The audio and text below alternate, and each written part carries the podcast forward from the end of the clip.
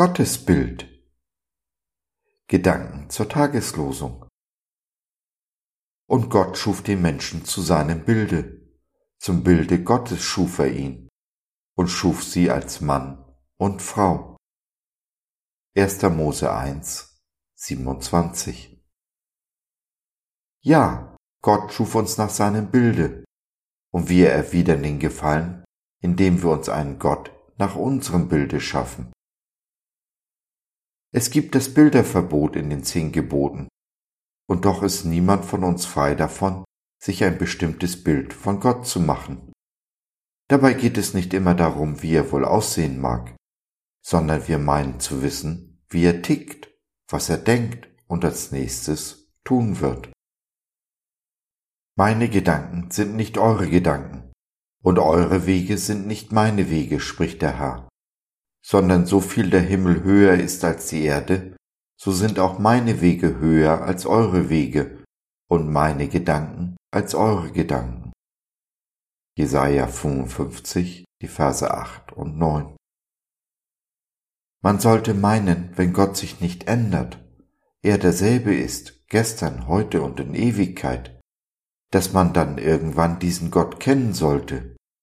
Sollte man dann nicht in der Lage sein, sich ein Bild zu machen?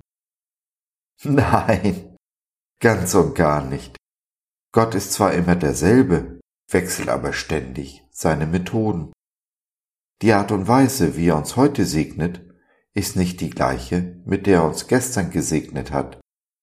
Der Segen, den er uns zukommen lässt, ist nicht der gleiche, den unsere Geschwister bekommen. Sein Wort von gestern kann schon heute neue Offenbarungen enthalten. Den radikalsten Schnitt gab es wohl vor 2000 Jahren, als das Gesetz erfüllt wurde, zu seinem Ende kam. Die Gesetzeslehrer konnten und wollten dies nicht sehen.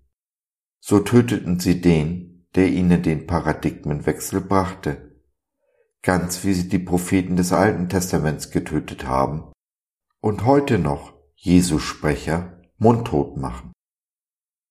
Es ist leicht, über die Gesetzeslehrer zu urteilen, aber wir alle stehen in der gleichen Gefahr, nämlich der, nicht zu erkennen, wenn Gott etwas Neues mit uns beginnen möchte. Zu bequem ist es auf unserem gewohnten Sofa. Alles Neue, Unbekannte befördert uns von ihm herunter, heraus aus unserer Komfortzone. Dabei ist Gottes Gnade neu jeden Morgen. Heute ist nichts mehr so, wie es gestern war. Nur wenn wir dies erkennen und annehmen, uns darauf einlassen, verhindern wir, uns ein statisches Bild von Gott zu machen, im Status quo zu versumpfen. Charlie Chaplin hat einmal gesagt, ein Tag ohne ein Lächeln wäre ein verlorener Tag. Da hat er bestimmt recht, und mit unserem Gott kann man gut lachen. Aber ich glaube, aus Jesu Sicht ist ein Tag ohne Wachstum, ohne sich weiterzuentwickeln, ohne irgendetwas Neues ausprobiert zu haben, so ein verlorener Tag. Nein, das stimmt nicht ganz. Es gibt auch Zeiten, in denen uns Jesus ganz bewusst Ruhe verordnet oder wir uns selbst Ruhe gönnen sollten. Es ist wie beim Muskelaufbau. Da trainiert man ja auch nicht jeden Tag, sondern legt nach zwei Tagen eine Pause ein. Gott hat seinen eigenen Rhythmus. Sechs Tage arbeiten, wachsen, pflanzen und säen und am siebten Tag einen Tag der Ruhe einlegen. Wobei, auch auf diesen Rhythmus kann und sollte man ihn nicht festlegen. Lass dir diese Ruhe, seinen Frieden, sein Shabbat Shalom nicht nehmen. Unsere kleine Online-Gemeinde Jesus at Home trifft sich mehrmals wöchentlich, um unseren Gott zu feiern und ihm zu danken, dass er uns Wachstum und Ruhe schenkt. Vielleicht magst du ja mal vorbeischauen.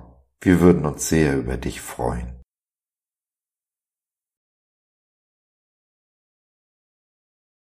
So, das war's für heute. Danke, dass du dir die Zeit genommen hast. Wir hoffen, wir konnten deinen Geist anregen und du konntest etwas für dich mitnehmen.